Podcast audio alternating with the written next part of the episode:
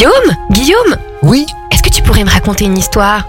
D'accord, mais pas n'importe quelle histoire. Je vais te raconter les animaux. Écoute, qu'est-ce que c'est? Des abeilles Quelle est la différence entre une abeille et une guêpe? Il n'y a pas forcément de différence physique, même si on a tendance à dire de l'abeille qu'elle est plutôt brune, tandis que la guêpe est noire et jaune. Une des principales différences est la piqûre. La guêpe peut piquer autant de fois qu'elle le désire sans mourir, mais l'abeille, elle, ne peut piquer généralement qu'une seule fois. Si le dard se détache du corps de l'abeille, celle-ci meurt. Cependant, il faut savoir que l'abeille ne pique que si elle se sent menacée ou si son nid est menacé. Au contraire, la guêpe n'hésite pas à attaquer quand de la nourriture se fait sentir. De la viande, des fruits ou encore des glaces l'été. Comment font-elles du miel Pour faire du miel, les abeilles butinent en aspirant le nectar contenu dans les fleurs à l'aide de leur trompe, qui est leur langue à elles.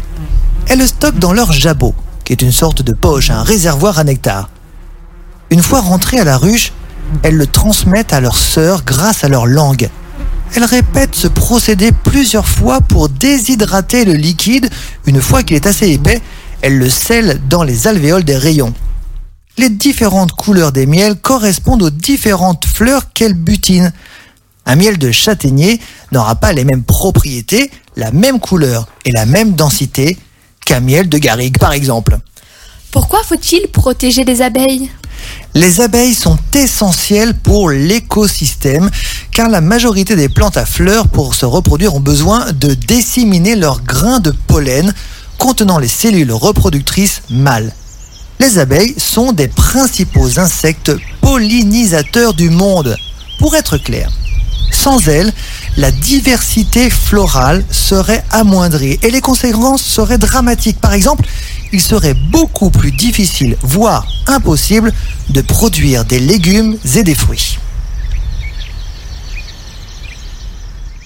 Toutes les abeilles peuvent-elles avoir des petits? Les abeilles vivent en colonies menées par une reine elle seule, peut se reproduire et avoir des petits. Sa seule activité est de pondre des œufs.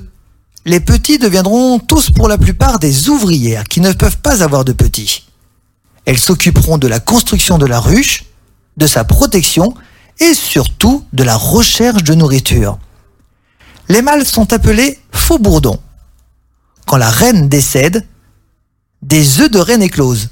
Seul le premier œuf donne une nouvelle reine qui supprime l'intégralité des autres œufs. Une seule reine à la fois.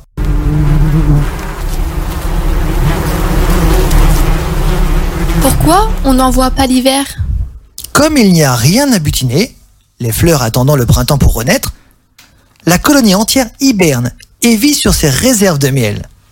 Quand les premières floraisons apparaissent et que les températures deviennent plus clémentes, eh bien hop, les abeilles reprennent leur dur labeur. Ce podcast vous a été proposé par Radio Pitchoun et compté par Clara Moreno et Guillaume Covini. Merci pour votre écoute. On vous dit à bientôt pour de prochaines histoires.